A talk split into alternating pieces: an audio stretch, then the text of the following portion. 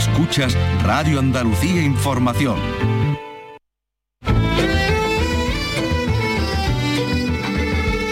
Andalucía es cultura. Con Antonio Catón. Radio Andalucía Información. Buenas tardes. Abucheos e insultos homófobos en el estreno de La Tosca de Villalobos en el Teatro de la Maestranza de Sevilla se produjeron en el momento en que un personaje que encarnaba al poeta Pierpaolo Pasolini besaba a otro hombre. Recordamos que ya se produjeron abucheos en el estreno del pasado mes de diciembre en el Liceo de Barcelona.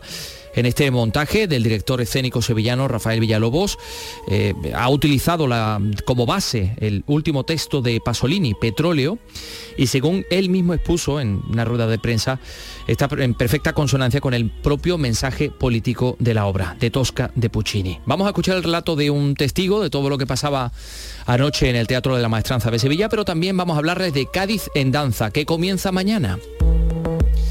El festival se desarrolla por toda la ciudad, en espacios escénicos como la Sala Central Lechera o el Falla, pero también en otros como el Oratorio San Felipe Neri o la Plaza de la Catedral, donde va a arrancar mañana a las 12. Pero también mañana mismo, este sábado, tenemos un plato fuerte. Carlos López, buenas tardes. Buenas tardes. Se trata de los italianos Spellbound Contemporary Ballet, la prestigiosa compañía romana que funciona como Centro Nacional de Producción de Danza. Presentarán por primera vez en España el arte de la fuga. Vas eh, es el hilo conductor de la pieza en la que participan nueve danzantes. Hablaremos con la directora, con Lorena Benot. Y va a venir a visitarnos María, Olena, María Elena Gauna, la directora de una de las escolanías y coros juveniles más prestigiosos de España, el de Tomares. La semana que viene actúan junto al coro juvenil de Arizona, rodeados de Murillos y de Valdés Leal, en el Hospital de la Caridad de Sevilla. Hoy se ha presentado la temporada de la Filarmónica de Málaga con cerca de 40 conciertos repartidos en cinco ciclos musicales. La orquesta publica además su disco número 63 y lo dedica a Manuel de Falla. Y hablaremos de la fiesta de moros y cristianos que se desarrollan este fin de semana en Vera, en Almería, y de un libro que recoge historias de la Sierra de Segura y Cazorla relacionadas relacionadas con el agua. Esto y mucho más en un programa que realiza Manolo Hernández y que produce Nerea Cerezo.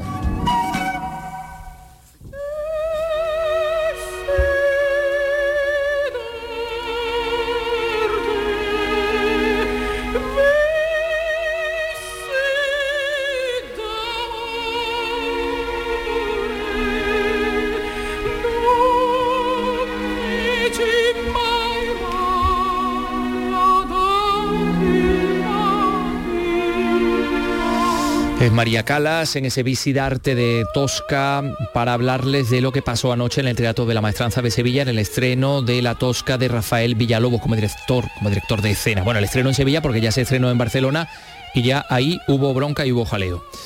Ahora que ha pasado en Sevilla, pues se ha producido también jaleo y abucheos y insultos homófobos. Entre el primer y el segundo acto, en el momento en que un personaje masculino que encarnaba a Pier Paolo Pasolini, al cineasta, al poeta, pues eh, este personaje realizaba una defensa de la diversidad sexual y terminaba besando a otro hombre. Recordamos que efectivamente ya en Barcelona se producían esos abucheos, donde tampoco gustó a algunos la presencia de tres personajes desnudos, eh, que se ha vuelto a repetir también en, el montaje de Sevilla. Rafael Villalobos ha utilizado de base el último texto de Pasolini, Petróleo, y como él mismo exponía en una rueda de prensa, pues eh, según él, pues está en consonancia con el propio mensaje político de la obra. Eh, las redes sociales también han ardido con comentarios acerca de lo que pasó. Mm. Hubo gente que, mm, eh, de forma muy airada mm, abucheó, gente que insultó, gente que se fue de forma más discreta, probablemente porque no, le, les gustó, más respetuosa, otros que permanecieron porque les gustaría, otros que permanecieron para esperar a Villalobos al final cuando saliera a saludar y iba a abuchearlo, en fin, hubo de todo. Em, entre cientos de personas que, estaban en el Teatro de la Maestranza, estaba eh, el arquitecto Javier Navarro, ayer nos hablaba del rito, con el tema del corpus y todo esto, pues hoy nos habla de sus sensaciones y de la... Esta es la lectura que hace él de todo lo que le ocurrió. Es una dirección valiente, rompedora, pero sobre todo comprometida, porque es capaz de convocar en un mismo espacio una escenografía totalmente acertada, con unos juegos arquitectónicos eh, magníficos, pero sobre todo es, valiente y es atrevida y rompedora porque convoca en un mismo espacio a un personaje como Pasolini y a una obra tremendamente política como es Tosca, y lo hace de una manera magistral, porque ninguno de los dos argumentos se, pisan, sino que dialogan continuamente, ¿no? Las transferencias entre la obra de Pasolini y la obra genial de, Puccini. Considero que, son eh, obras y puestas en escena necesarias que hacen que la ópera se mantenga viva y que susciten una crítica siempre buena, siempre positiva y necesaria, ¿no? Una ópera discutida y, rebatida siempre es una, obra, una buena obra.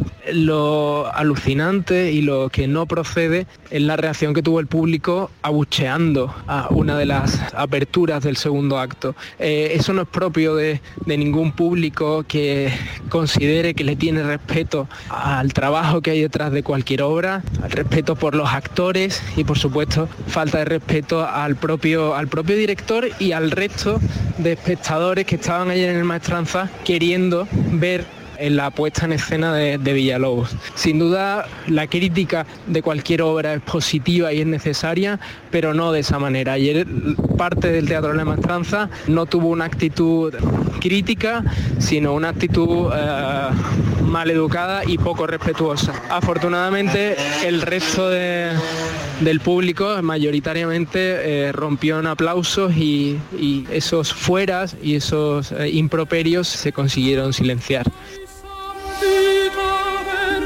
Bueno, pues eso es lo que nos cuenta Javier Navarro que, eh, que pasó. Es lícito que a la gente no le guste un montaje. Sí, pero yo creo que aquí no se está criticando exactamente a la obra, sino el trasfondo político y sexual que hay detrás de la obra. Claro, porque mm, que lo tiene, que decirte. Ha, habido obras muy atrevidas en el Teatro de la Maestranza y tampoco ha pasado esto nunca. Es más, eh, hacía Javier Navarro esta reflexión. Mira, vamos a escuchar. Claro, cabe preguntarse si esos insultos y ese abucheo que se escuchó ayer en el Maestranza hubiera ocurrido eh, si no hubieran sido dos, un beso homosexual, un beso entre Pasolini y, uno de los chicos, eh, si hubiera ocurrido igual, si hubiera sido cualquier otro tipo de escena que se salía de, la norma operística. Eh, eso es pues esa, es la, esa es la pregunta que se hace Javier Navarro. Yo creo, vamos, estoy perfectamente en sintonía con esa reflexión. Yo creo que todos sabemos la respuesta. Bueno, eh, vamos a hablar de otra cosa. Vamos a hablar de Bob Dylan. Que sigue sobre los escenarios y que mañana va a dar el primero de sus tres conciertos en Andalucía, en Sevilla. Robert Allen Zimmerman, eh, a quien estamos escuchando aquí en Knocking on Heaven's Door.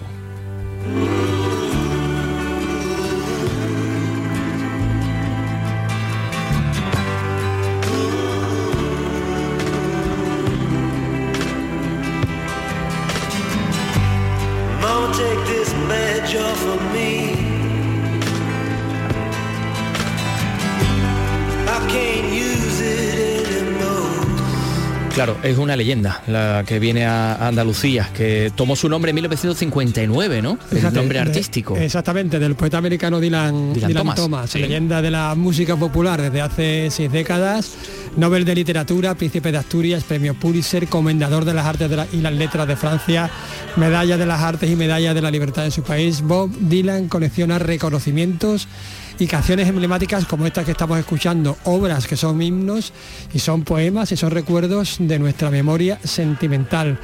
Ahora actúa en Andalucía este sábado, mañana y el domingo en Sevilla, en el Fibes, a las 9 de la noche y el martes 13 en Granada, a las 9 y media en el Teatro del Generalife, es decir, en pleno recinto de la Alhambra. Vaya.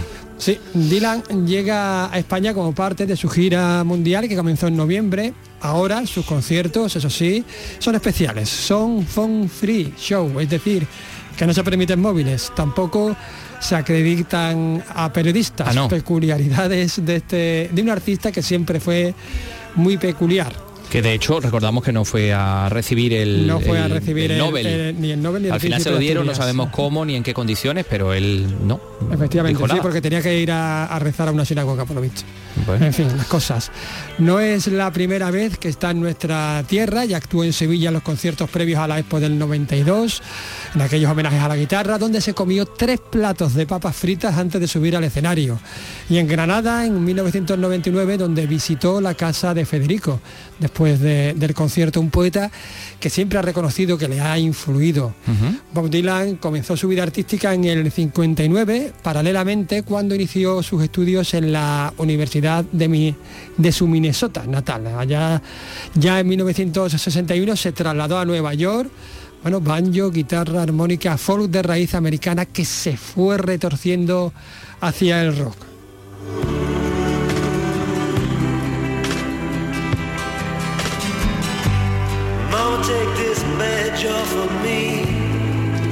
Autor de bandas sonoras, actor a las órdenes de Sam Peckinpah, director de Renaldo y Clara, protagonista de dos documentales de Scorsese y de la película sobre su vida Avian North Hill de Top Haynes. Hace unos años publicó su su autobiografía, un referente vivo del movimiento beat, movimiento al que pertenece el poeta Allen Ginsberg, que lo calificó como un importante bardo americano del siglo XX. Había que añadir también quizás Sí, también del 21, ¿no? efectivamente.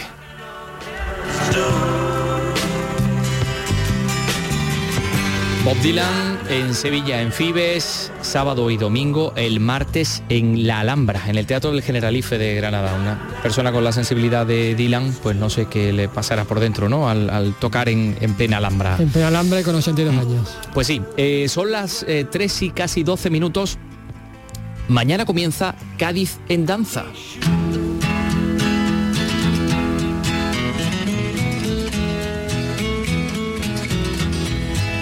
They're selling postcards of the hanging. They're painting the passports brown. Y bueno, y suponemos que Lorena Benot, la directora de, de Cádiz en Danza, pues tiene que estar disfrutando como nosotros de la música de La Bob música de Bob Dylan. Claro sí. Desolation, Desolation Row se llama este tema. Esa Bueno, ¿no? Que tiene. Siempre tiene esa cadencia, ¿no? Del medio este total.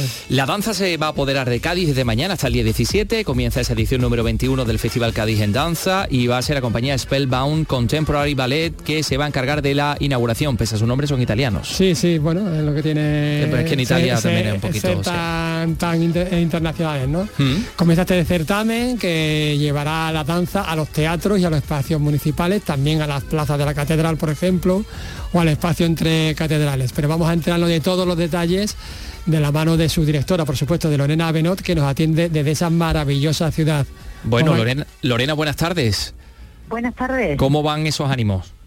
Bueno, aquí estamos ya preparando todo y, y ya arrancando motores para, para mañana empezar con ganas que tenemos y, y enfrentarnos a esta semana que tenemos por delante. Oye, decíamos que empezáis con un plato muy importante, ¿no? Con los italianos. Sí, la verdad que este año tenemos una, una parrilla de programación fuerte. Vamos a, a empezar con esa inauguración en el Gran Teatro Falla con la Spellbound y, y bueno, y la presencia de un ballet contemporáneo de ese nivel eh, como plato de fuerte de partida ¿no? en el festival eh, es todo un lujo, ¿no? esa colaboración que hemos trazado con el Instituto Italiano de Cultura en Madrid. Bueno, cuéntanos algunas de las novedades de este año, Lorena.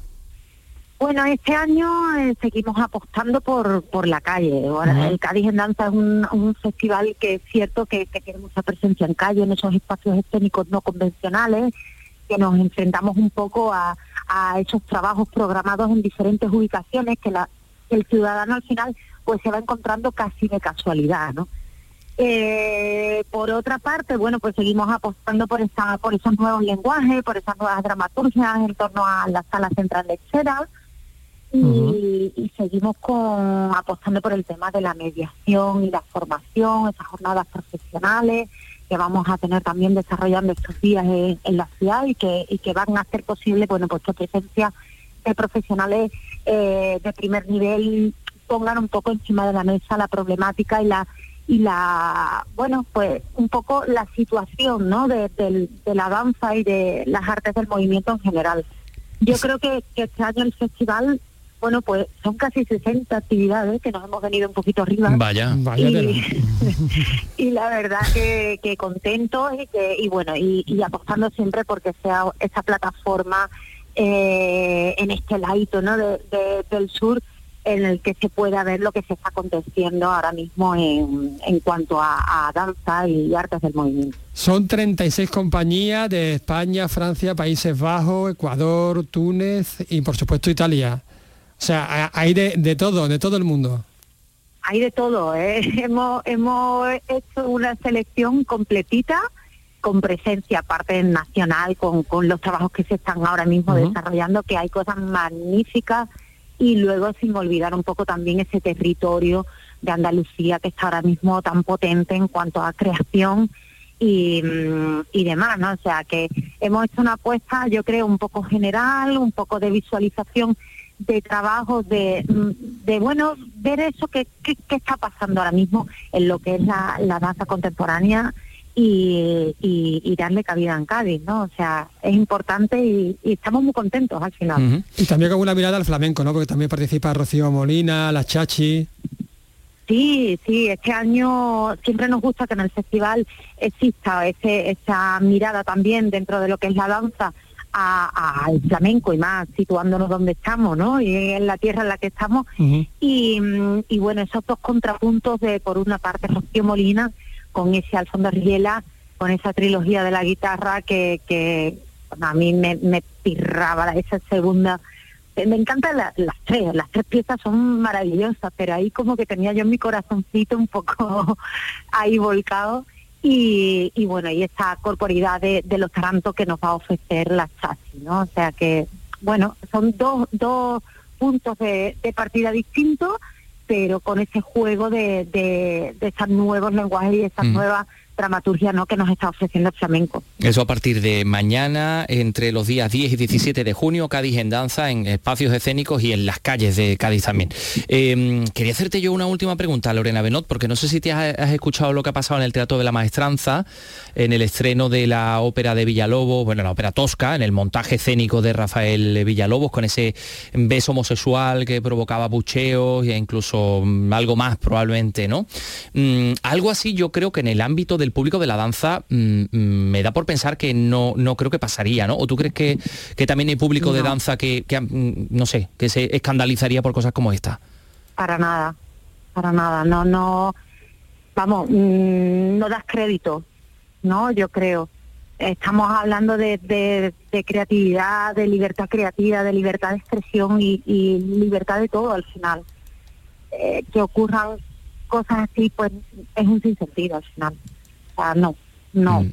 no, eh, oposición absoluta, ¿no? En ese sentido. Bueno, eh, me imaginaba que, ibas a quiero- al, en hilo- ese al hi- sentido. al hilo de todo esto, eh, ¿hace falta ser más didáctico? Es decir, ¿hace falta llevar a los niños a, a- a abrir a, a- a los niños a la, a la danza, a los espacios escénicos, que ya desde pequeños entiendan que, que el arte... Bueno, pues puede tener límites, por supuesto, pero que no debe... que hay que ir de una manera más abierta, que esos no son los límites del arte.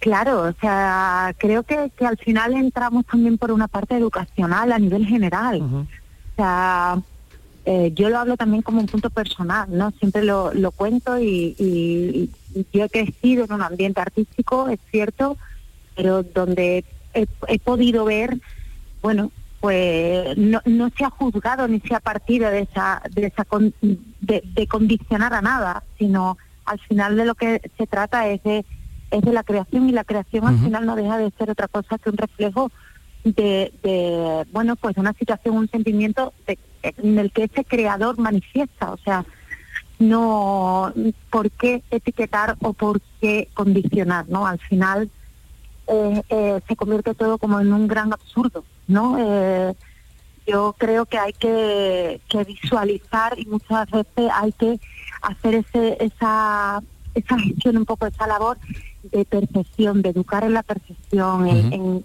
en la libertad de valores al final, ¿no? Que, que Sí. no deja de ser la cultura.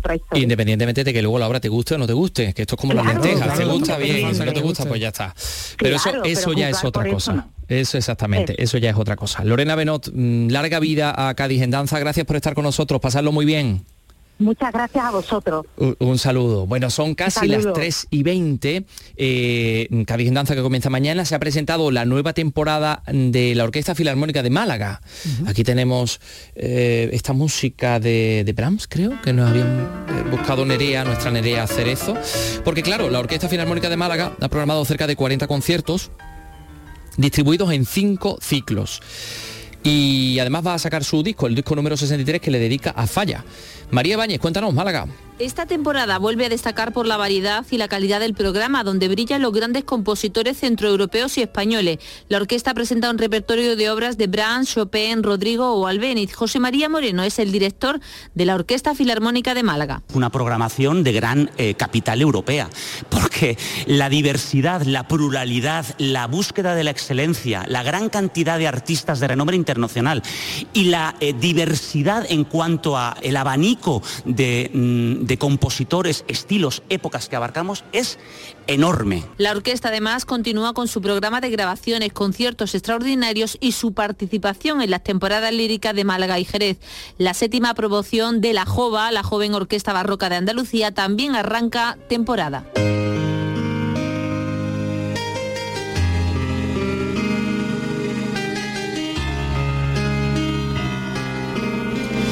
Por cierto, para hablar de, jóvenes y música, ya está por aquí eh, merodeando este estudio María Elena Gauna, directora del Coro Joven de Tomares, eh, con quien vamos a hablar dentro de un momentito. Pero antes vamos a, hablarles de, bueno, pues el que, el que canta esto. Sí.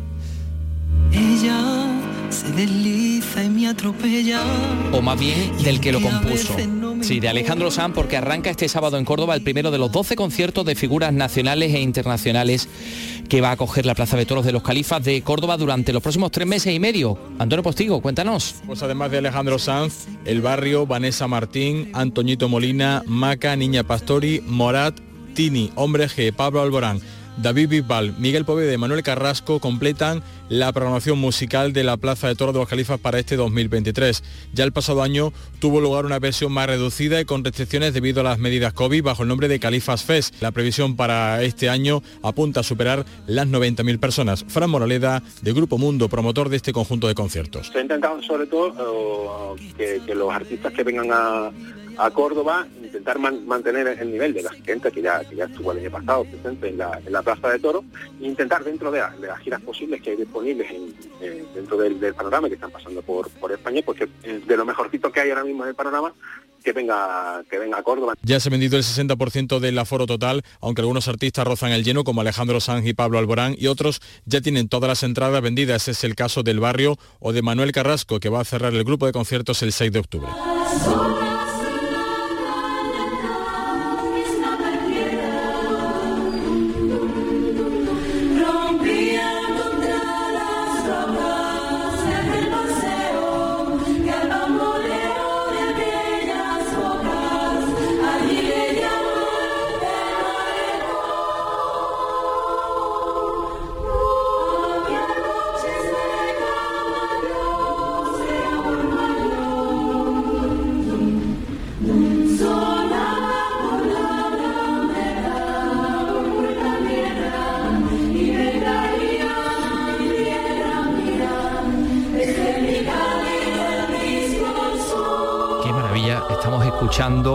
Joven de Tomares con esta habanera de Cádiz. Porque les vamos a contar una iniciativa cultural que va a mm, llevar de la mano, va a unar patrimonio histórico y colaboración internacional. Este próximo miércoles se va a celebrar en La Caridad, en Sevilla, en el Hospital de la Caridad, en el Templo, en la Iglesia, un concierto coral a cargo de dos formaciones muy alejadas en el territorio, que trabajan pues efectivamente en dos puntos distintos del mundo, pero que, claro, se ven unidas por un lenguaje que es universal, el de la música. Estamos hablando de la Escolanía del Coro Joven de Tomares, bueno, que son dos, la escolanía, los pequeñitos, el coro joven, los que ya están un poquito más crecidillos, y del Phoenix Children Chorus de Arizona en los Estados Unidos, Carlos. Exactamente, así es. Ambas agrupaciones ofrecerán un programa diverso que va desde hits del pop al gospel o a temas tradicionales, una iniciativa cultural, como decimos, que nos une a través de la música. Vamos a charlar con María Elena Gauna, que es la directora del eh, Coro Joven y que se encuentra aquí con nosotros hoy. María Elena, ¿qué tal? Muy buenas, bienvenida. Hola, buenas, ¿qué bueno, tal? un auténtico placer tenerte aquí porque eh, habéis pasado por sitios muy importantes, habéis estado eh, con la ROS, con la Compañía Nacional de Danza, con el Teatro de la Maestranza y ahora os enfrentáis a un, a un reto que yo creo que va a ser muy provechoso y muy fructífero tanto para ti como directora como sobre todo para los chavales, ¿no? Sí, la verdad es que eh, este, estos encuentros interculturales eh, enriquecen muchísimo porque no solamente vamos a compartir escenario, también vamos a compartir una convivencia con ellos y bueno, siempre es enriquecedor hacer nuevos amigos para ellos, eh, tienen más o menos la misma edad, eh, y entonces eh, están todos, eh, digamos, en, en, la, en, la, misma, digamos, sintonía, sintonía de, de, de, la música, del, de, del canto, de, compartir la, la música coral y también los mismos intereses. Bueno. ¿Y cómo surge? ¿Cómo surge esta idea de, de, de colaborar juntos? Bueno, eh, esto surge a partir de que mmm, ha contactado con nosotros eh, una empresa de Barcelona, que es la que organiza las giras de estos, eh, de estos coros, que bueno, uh -huh. los coros americanos pues contratan a estas, a estas empresas para que les organicen una gira, ¿no?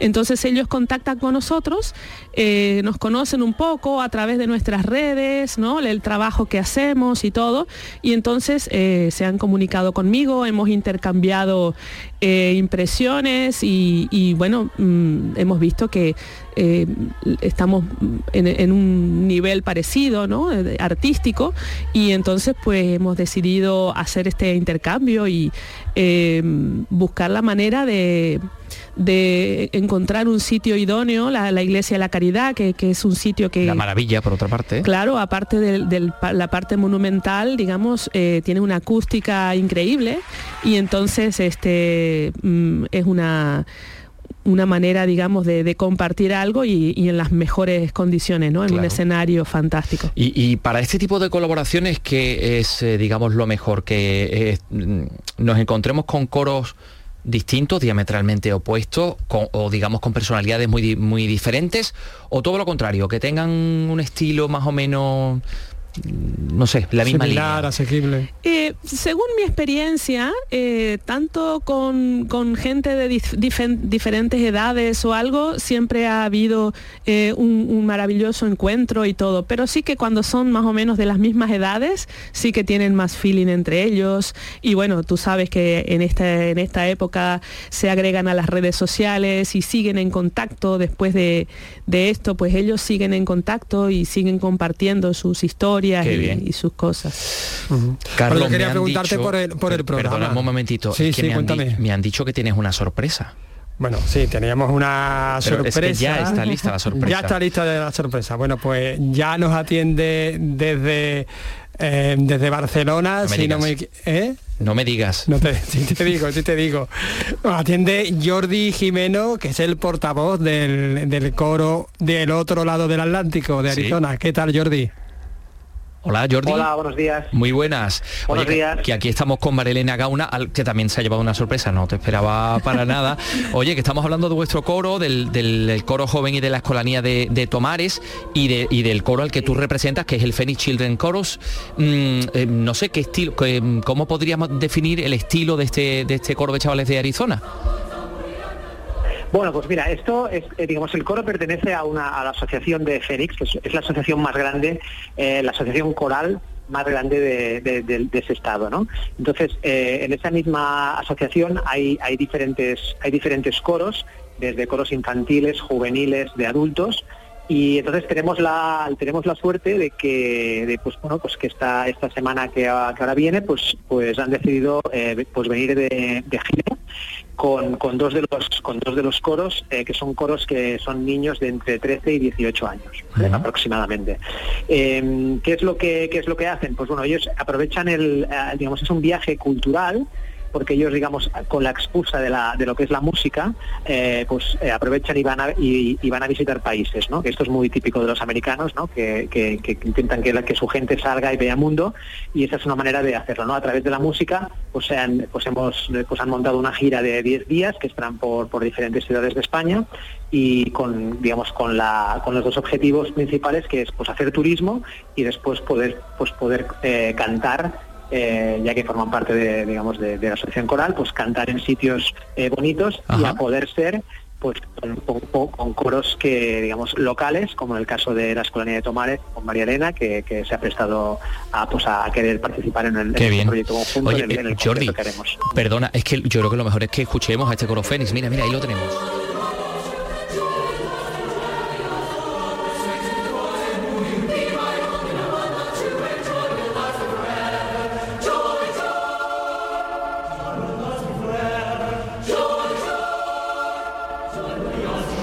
mí me recuerda mucho al estilo coral de inglés británico, ¿no? Sí. ¿Verdad? Tiene que haber ahí una relación, claro, tiene que haber un filón importante. Claro, sí, sí, sí. Bueno, pues el, repertorio pues muy, eh, muy parecido y bueno, eh, es el esta, esta mm, digamos, estilo polifónico, ¿no? De que, solemos compartir siempre. Nosotros la verdad es que hacemos un repertorio bastante variado eh, y bueno, seguramente ellos también vienen con un programa bastante variado de, de diferentes estilos, la verdad. Bueno, pues mira, ya que me ha dado, que mencionar el programa, me ha dado pie, ¿qué programa vais, a ofrecer?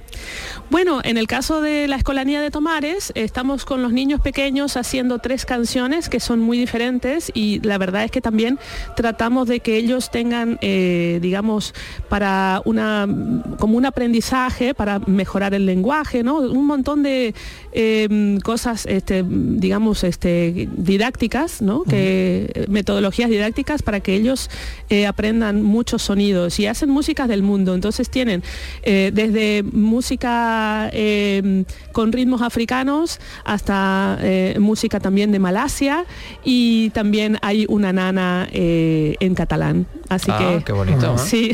Qué bonito. Eso ha sido idea de Jordi, ¿no? Jordi, ¿estás ahí? No. No, no, no, esto ha sido sorpresa.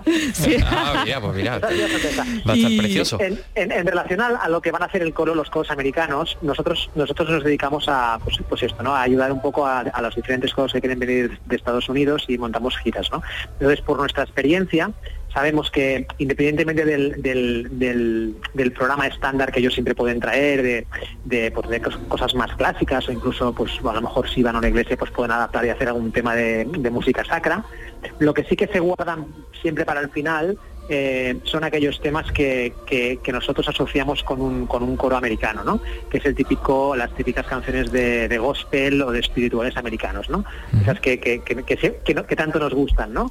Entonces, pues bueno, pues, eh, pues entendemos que el, pues que este, que este próximo día aquí en Sevilla, pues no va a ser distinto, sino que van, van a hacer pues un poco de repertorio clásico del, gospel y del, y del espiritual americano, que también es que es muy, muy chulo y muy divertido. Y al final eh, acabaréis cantando juntos, ¿no? Sí, sí, tenemos dos canciones en común, una en castellano y una en inglés, que más o menos hablan de lo mismo, ¿no? En ese momento, eh, en ese momento, para que la gente le, le apetezca venir a verlo, que se hagan la idea de que habrán unos 130, 140 eh, músicos o, eh, en, cantando a la vez. ¿eh? Maravilla. será, será, será, un momento especial. Hombre, el castellano tampoco le va a sonar muy extraño a los chicos de Arizona porque es un estado fronterizo con México, del, oeste. Sí, ya, seguramente más El siguiente ya es California, o sea que, que más de uno le sonará. Y tengo una pregunta porque, claro, María Elena conoce muy bien a los chicos, evidentemente, y Jordi también, porque hay muchos chicos americanos que hay muchos coros que han pasado por allí. Eh, el teléfono móvil que todos ellos llevan en su bolsillo, ¿es un enemigo para poder dedicarse a esto o un aliado? Eh, depende de cómo se use. Ya, porque será muy difícil a lo mejor en un momento determinado convencer a los niños, concéntrate que ahora estamos en otra cosa. ¿o no? Sí, claro, en el momento del ensayo y en el momento de relacionarse con los compañeros, porque eso es uno de los objetivos del coro, ¿no? En la relación con los compañeros, pues ahí sí tienen que desconectar del móvil. Pero después también tenemos aplicaciones, por ejemplo, para estudiarse las canciones, tenemos este, mm, eh, mm, aplicaciones para organizarnos, ¿no? Para eh, organizar la, la asistencia a los conciertos, a, a la- a los ensayos, qué se ensaya hoy, qué no se ensaya, dónde están todas las partituras eh, y todo. O sea, utilizamos el móvil realmente eh, en el momento en que necesitamos, ¿no? No como algo Bien, con- como una su justa. ¿no? medida. Sí, sí, ¿Y tú, Jordi, qué piensas al respecto? Pues, pues exactamente lo mismo. Al final la- las tecnologías pues, mm, eh, son buenas y malas, depende de cómo se usen. ¿no? Lo que hay que hacer es, digamos, eh, pues utilizarlas en el momento justo y adecuado. Y también te digo que los tanto María Elena como prácticamente supongo que cualquier director que, o sea, que, dirige que dirige un coro de estos o, que- o que, o que se mueve con músicos, al final si tú les marcas unas rutinas y unas maneras de hacer, ellos saben perfectamente cuándo pueden cuándo pueden utilizar eh, pues un- un- un- el teléfono, cuándo toca y cuándo no toca, ¿no? Y al final esto es un poco digamos de responsabilizar, de responsabilizar, hacerles ver pues que, que hay momentos para todo y, y saberlo gestionar, no, Bien. no queda otra. Bueno, pues vamos a recordar, Carlos, cuándo es. Pues es este... ¿Cuánto me va a costar ir? ¿Cuánto te costaría? Sí. Bueno, pues te va a costar cero euros, ¿Cómo? concretamente. Sí, no me sí, lo puedo sí. creer, qué sorpresa me lleva. Sí, sí, sí, porque es Pues- entrada, entrada libre este miércoles, así, y en este espacio tan espectacular, ¿no? Bueno. La, la Iglesia de la Caridad, así que... A las 20:45. Es una A preciosidad. las, nueve, a las nueve menos cuarto, muy bien, muy bien apuntado ahí. 9, Muy bien apuntado. o sea, 8.45, 9 menos cuarto, ¿no? Nueve 8 menos cuar- cuarto, 8.45. Es una iglesia preciosa, Jordi. Yo no sé si a los chiquillos les va a dar un poquito así de la- esa- esos cuadros con esos esqueletos y esos, esos cuerpos en descomposición, porque es una iglesia barroquísima, Jordi. No sé si la conoces, pero te va a encantar cuando Sí, venga. la hemos hecho conciertos allí. Sí. ¿Sabes qué pasa? Que los que los americanos eh, valoran mucho, eh, evidentemente, la, la- la historia que ellos quizás no tienen, ¿no? Entonces, cuando cuando vienen aquí, pues lo que buscan es pues poder tocar en, en sitios que aparte de que acústicamente funcionen y tal, eh, lo que quieren es que sean sitios pues históricos o que tengan un, un punto de vista de pun- un punto de vista que para ellos sea muy atractivo ¿no? entonces la iglesia de la caridad tenemos ya más que contrastado porque hemos hecho varios conciertos allí de que cuando la gente entra con el patio después entras en la iglesia y tal pues pues, pues claro, la, pues, Claro. pues alucinan ¿no? Y estos niños Y- con su edad van a tener la, la, primera experiencia de cantar rodeados de cuadros de Murillo, que eso yo no lo he hecho, ni, ni tú tampoco. Yo, bueno, no lo descarto, ¿eh? Pero, bueno, no lo no. descartamos. Oye, eh, eh, yo Vamos a ver si nos afeitamos un poquillo, nos metemos en la, en la escolanía de, Hombre, de nosotros Tomares. pasamos, nosotros creo pasamos, que podemos pasar sí, perfectamente, perfectamente, como perfectamente. escolanía. Nos teñimos un poquito, eh, alguno que hay que teñirse, pero bueno, bien, bien, pasamos. Que- a ver, Tenía una pregunta, ¿habéis tenido ya oportunidad de, de, eh, cantar juntos, de ensayar?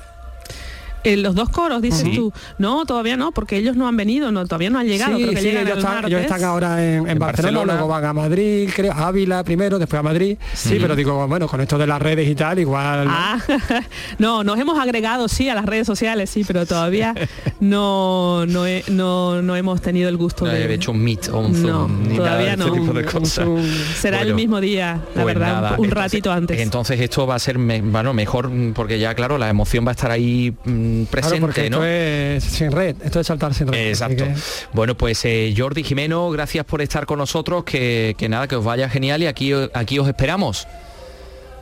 Muy bien, pues muchísimas gracias. con tus arizoneros, arizonenses. Recordar, recordar que la entrada es gratuita, que la, que la iglesia es preciosa, pero que no es demasiado grande. Sí. Con lo cual, mm, quien quiera venir, que no se distraiga y que, Que vaya con tiempo. y, vamos, y que se lo apunte en la agenda para, para no fallar. Eso es. Un abrazo, Jordi.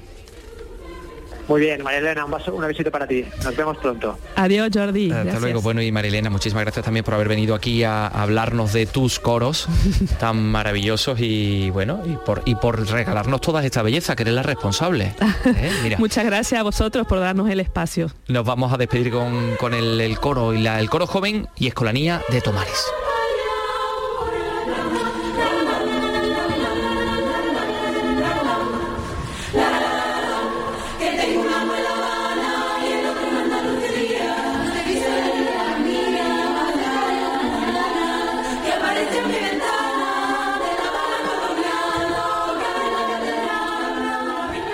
Andalucía es cultura. Radio Andalucía Información. Los toros los tienes en Carrusel Taurino. Hoy viernes, a partir de las 7 y cuarto de la tarde, disfruta de la Feria del Corpus de Granada con la corrida de toros en la que Julián López, el Juli, Castela y Roca Rey lidiarán reses de Juan Pedro Domero, con la narración de Juan Ramón Romero. Carrusel Taurino. En Radio Andalucía Información.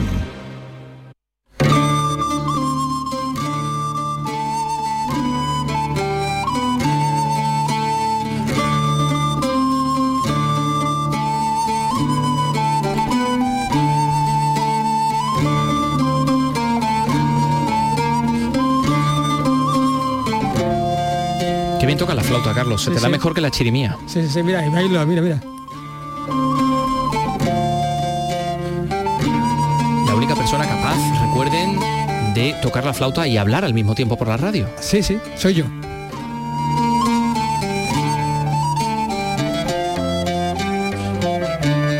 Bueno, este tema musical que, que estamos interpretando viene mm, de perlas para hablar de la tradición de los moros y cristianos que está muy asentada en la provincia de Almería.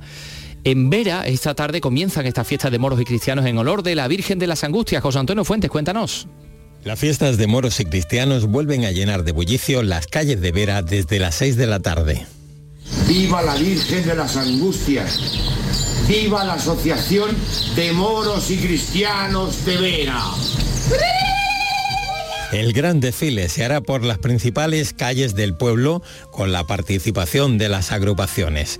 Van a desfilar cuatro agrupaciones cristianas y ocho agrupaciones de moros. En los moros cristianos de Vera, que este año cumplen su décima edición, tiene especial protagonismo las capitulaciones otorgadas entre el rey Fernando el Católico y los moros principales de la ciudad de Vera el 10 de junio de 1488.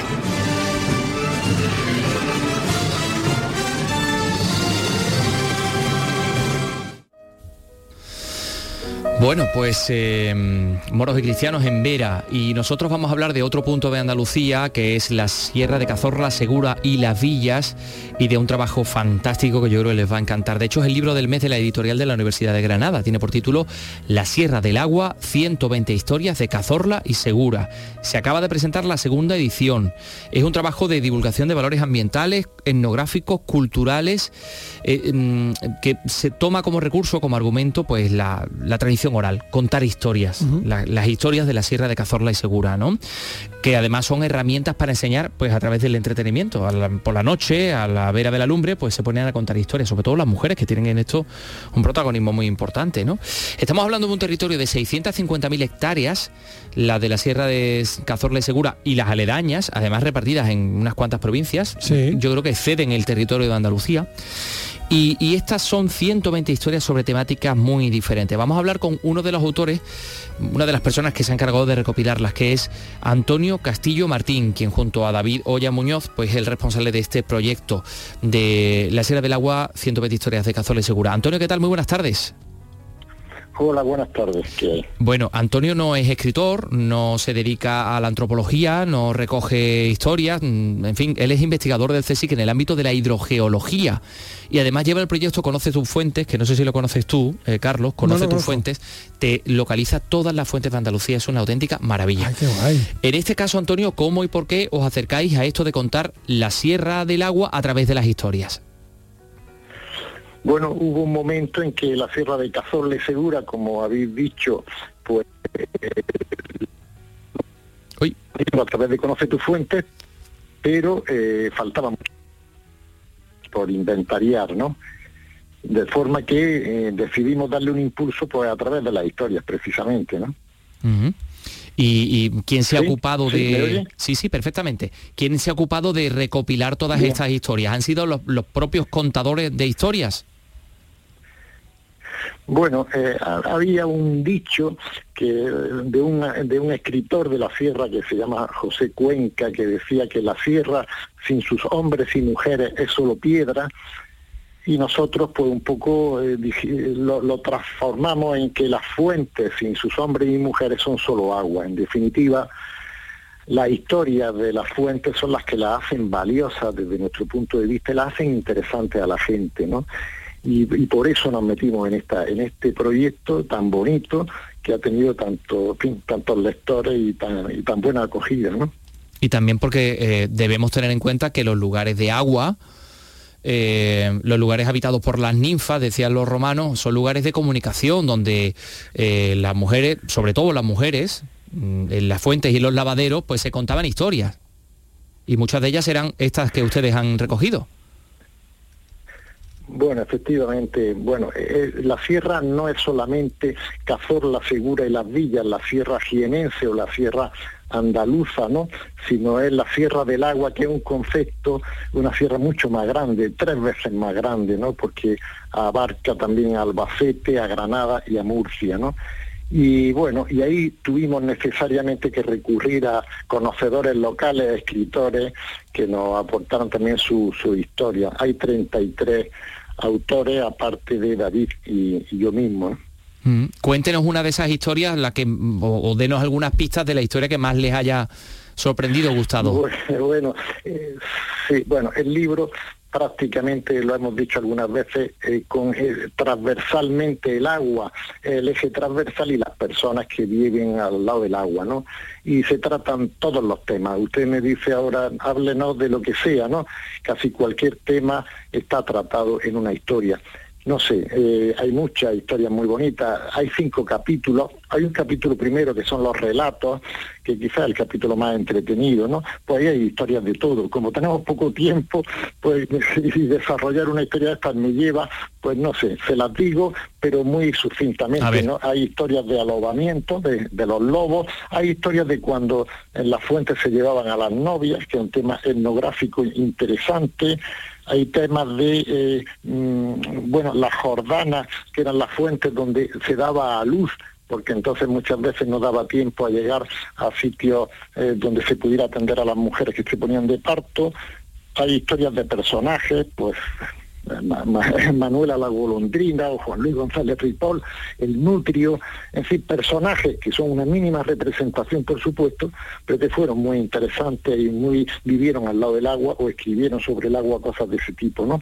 Y desde luego también hay muchas historias relacionadas con, con sitios, con lugares que son fantásticos, magníficos de esta gran sierra del agua, como puede ser el río Borosa, que es muy conocido de todo el mundo, o el nacimiento del río Mundo, que está en Albacete, ¿no? También, y no, hacen una historia sobre el río Guadalquivir, ¿no? que en cualquier caso nace en la Sierra del Agua, porque oficialmente nace en la Sierra de Cazorla, pero incluso en otras interpretaciones que llevan el río a Guadiana Menor, volvería a recoger agua de esas sierras aledañas que le digo que son también la Sierra del Agua, ¿no? Vaya, a mí me ha gustado mucho lo de las jordanas, lo de las fuentes donde, claro, porque había necesidad de tener agua cerca para, para, poder limpiar a la criatura, ¿no? Y, y, esta, y estas fuentes, las jordanas, pues no lo había oído yo nunca.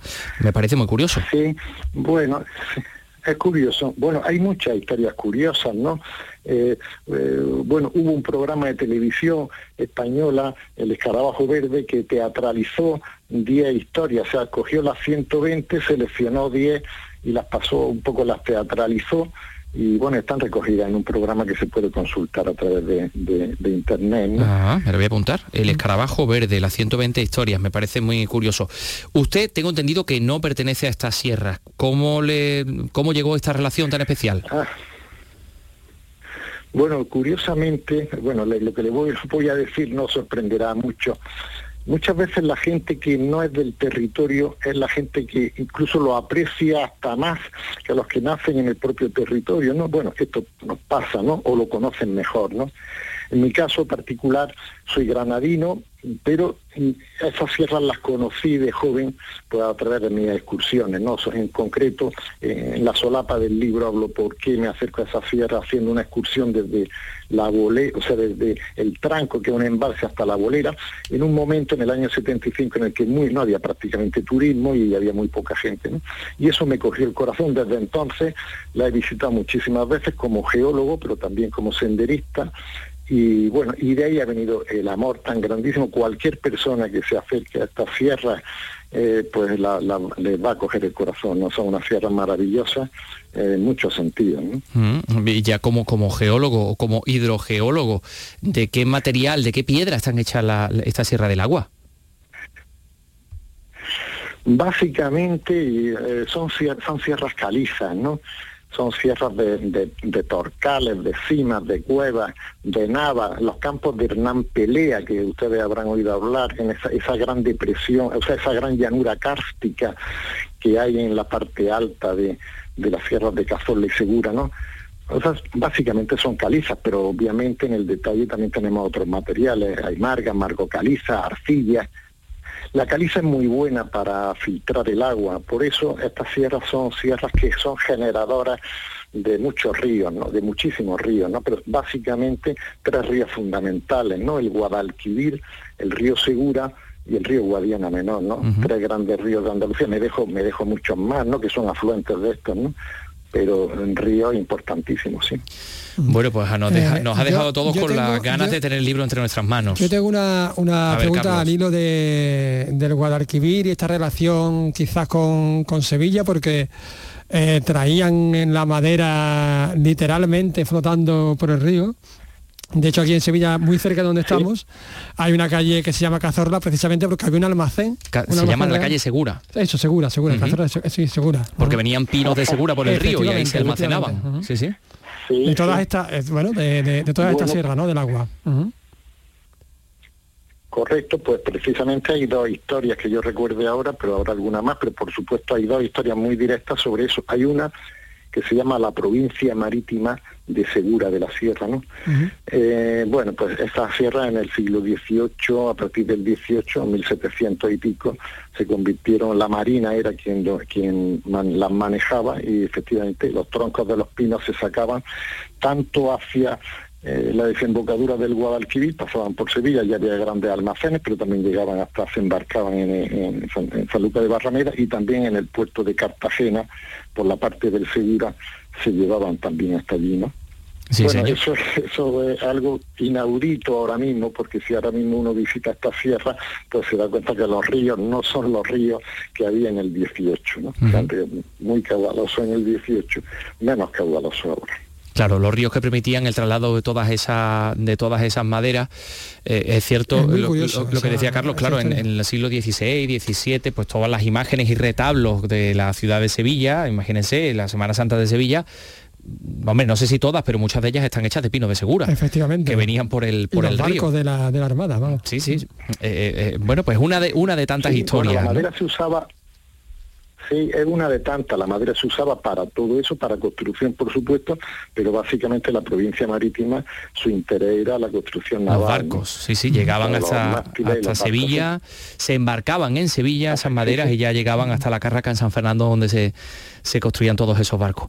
Bueno, pues eh, La Sierra del Agua, 120 historias de Cazorla y Segura, eh, editorial de la Universidad de Granada, es de hecho el libro del, mes que están destacando y nosotros también nos sumamos a ese, ese ánimo de ponerlo en valor y de difundirlo porque merece la pena. Ya hemos sido testigos de ello con, con Antonio Castillo Martín, con el investigador y responsable de este, de este libro. Antonio, muchísimas gracias.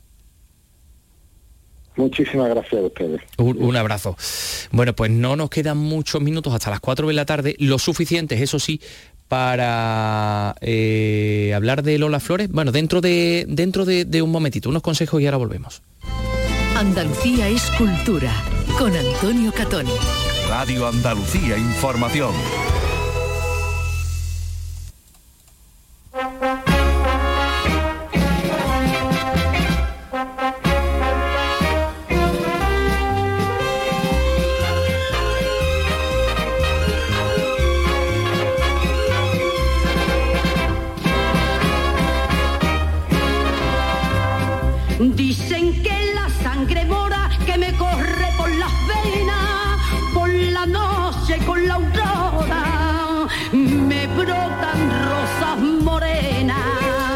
La Fundación González Vías ha celebrado el Día de los Archivos en Jerez con una jornada de puertas abiertas en la que ha mostrado bueno, pues sus fondos documentales. ¿no?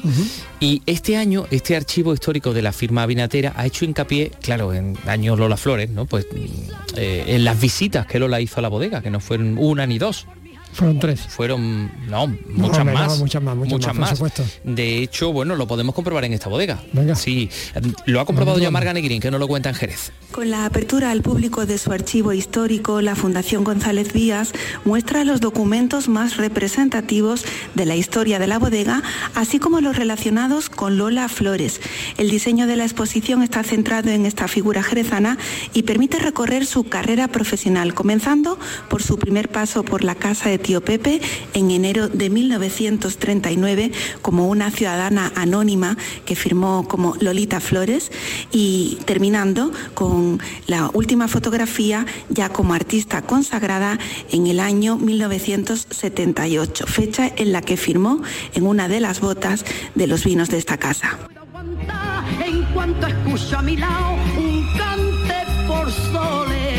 Curioso, ¿eh? Ayer escuchábamos, ayer o antes de ayer, cuando hablábamos de, de Lola Flores, del Museo de Lola Flores, pusimos una copla, creo que fue don Manuel eh, Hernández. Fue don Manuel. Una copla en la que ella hablaba del café del burrero, de un histórico café cantante de, de Sevilla, donde estuvo, bueno, pues el Cursal, el, el café del burrero, el Novedades, un montón de cafés cantantes eh, muy, muy, muy conocidos. Te digo esto, querido Carlos, no Dime, sé si dime, te- eh, a ver, porque ha arrancado un ciclo que se llama Café Cantante Fabiola en la casa Fabiola, en la calle Fabiola de Sevilla, en el centro de, en el centro, propio centro de Sevilla, vamos, en el barrio de Santa Cruz. Y, y es muy curioso porque va a haber todos los meses actuaciones distintas. Y ahora mismo, por ejemplo, en el día de hoy, hay eh, representaciones de tres de los sainetes más conocidos de los Álvarez Quintero. ¿Tú sabías eso? Sí, sí, está, bueno, son representaciones, eh, parte del programa Café Cantante Fabiola, ofrecerá, son actuaciones en realidad eh, teatrales en el patio del museo, un patio acristalado precioso. Y bueno, lo que se intenta es recuperar el espíritu de los míticos cafés cantantes, como, como dices, coincidiendo con la colección Belver y, y Mejías. Están inspirados en los cuadros de los cafés cantantes de la colección. Se pretende pues traer estos espacios del siglo al siglo XXI con propuestas pues como la de la compañía Don Luna Teatro de Alma Twins que abrirán el, el ciclo de los espectáculos con los Álvarez Quintero en Casa Fabiola, a Fabiola. Bueno, es un homenaje también Casa a Joaquín, Fabiola. Casa Fabiola, a Bien. Joaquín Álvarez Quintero en el 150 aniversario de su nacimiento. Bueno, las funciones pues eh, 9, 10, 15, 17, 22, 23, 29 y 30 de junio. Serán a las 9 de la noche ¿eh? y el A las precio, 9. Bueno, pues también económico, ¿no? 15 euritos. Ah, pues está muy bien. Eh, está muy bien. Eh, o sea que cada mes va a haber eh, actuaciones diferentes. Sí, señor. Bien. Mm, es que me has dado una A idea. las 7 de la tarde. ¿eh? A las 7 de la tarde. Pero Muy me has buena dicho a las hora 9, para... ¿no? Eh, eh, no, día 9, he dicho. Ah, vale, vale, entonces me he equivocado yo. claro, a las 7 claro. de la tarde, pues muy buena hora, ves tu actuación, luego sales, te das una vuelta por el por el centro, Claro, te tomar una una, cerveza. lo que cervecita a lo mejor, por lo que sea, te, te tienes que tomar, pero te la tomas. Sí. Eh, a tomar porque lo digo yo. Que digo yo que la semana que viene eh, he quedado con el director del Museo Belver y de la Casa Fabiola. Pues Para lo que me enseñe cómo ha quedado después de la Lo restauración. interesante sería verlo, sí, sí, contarlo. Allí ¿Verdad? in situ, ¿verdad? Y cómo, cuáles son los cuadros que han inspirado la creación del café cantante, todo este tipo de cosas. Yo creo que merece la pena. Ya he Sí. quedado con él porque es amigo de, de Javier Moreno, que me ha pasado su teléfono. Sí, sí, es muy amigo de Javier Moreno. Sí, y, y digo, mira, aquí hay que ir. A mí me, me encantó la, la colección Belver, me gusta muchísimo. Y tengo muchas ganas de ver el cómo ha quedado. y la, la casa es que es preciosa. Eh, sí, sí, eh, es un sitio increíble. Bueno, pues Carlos, siento decirte que vamos a llegar ya al final de Andalucía Escultura. ¿Es posible del último eso? de la semana. ¿Es posible eso? Pues eso es lo que hay, tienes que asumirlo. Resignación. Sí. Sí. Y lo vamos a hacer. eh, a ver, ¿a, a qué te suena esta música?